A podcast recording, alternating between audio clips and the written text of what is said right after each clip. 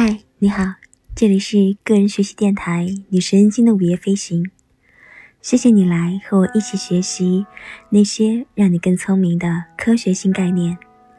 今天我们将要一起学习的是第八十一个概念——迷失于思。这个概念是由神经科学家、无神论者、《自由意志》一书的作者。萨姆·哈里斯所提出来的。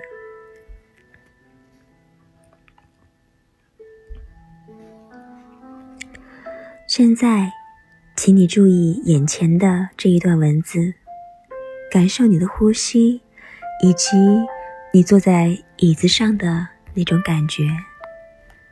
就这样集中注意力，做一分钟，不要被任何。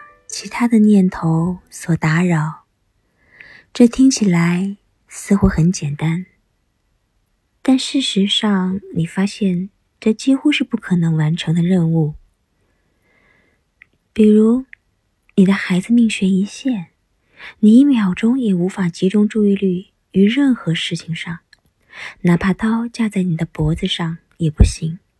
你的意识会被拯救孩子这个意识。所控制，这种被强迫带入不切实际环境的做法是一个问题，而事实上，这个问题是人类生活中所有问题的根源。我倒不是想要否定思维的重要性，语言思维对我们来说就是不可或缺的，它是人类计划、学习。道德推理和其他许多能力的一种基础。思维是任何一种社会关系和文化结构的本质，也是科学的基础。但是，我们对意识流的定义，正是人类痛苦和困惑的根源。也就是我们意识不到思想就是思想，它只是意识一瞬间的形态。我们和自我思维的关系其实是一种悖论。当我们看到一个人走在街上喃喃自语，我们通常会认为这个人精神有问题。但其实我们自己也会一直在跟自己说话呀，只不过我们没有说出口而已。我们无法通过语言了解目前的生活，我们会告诉自己刚刚发生了什么，或者差点儿发生什么。哪些应该发生，哪些还没有发生？我们会不断重生自己对未来的恐惧与担忧。与其说我们存在，倒不如说是我们假设了自己与自己的关系。假想我们有一个无比有耐心的朋友，不停的对话。但是，我们到底在跟谁说话呢？在生活中，我们大多数人能够感受到自己是思想的思考者和经历的体验者。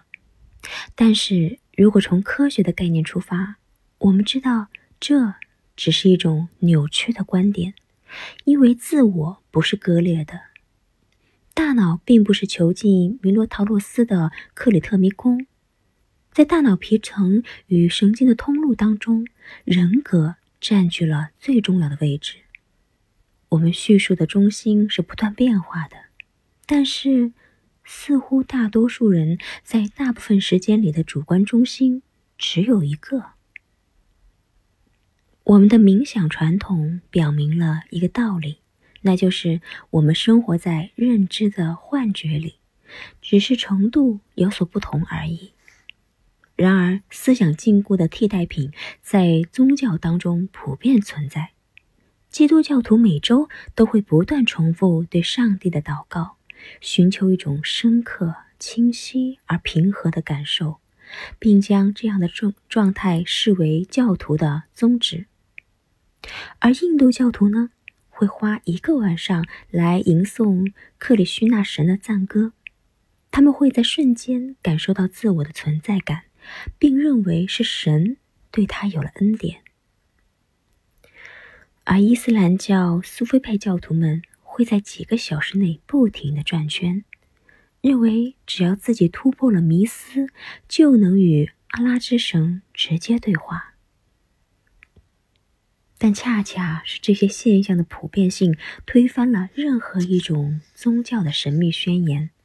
教徒们总是将自己的超验与神学、神话、形而上学联系起来，这样也就难怪科学家与无神论者都认为教徒们的说法是混乱思想的产物，是对科学敬畏、审美享受和艺术灵感等正常精神状态的。过分夸大。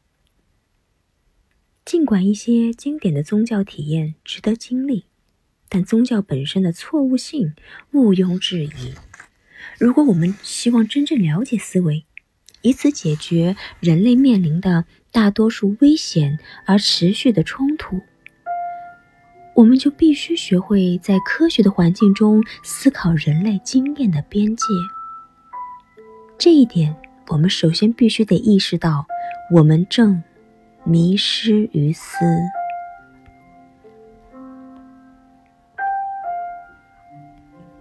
好啦，今天的学习就到这里了。希望你每一天都是快乐的，也希望你每一天都有新收获。我们下次再见了。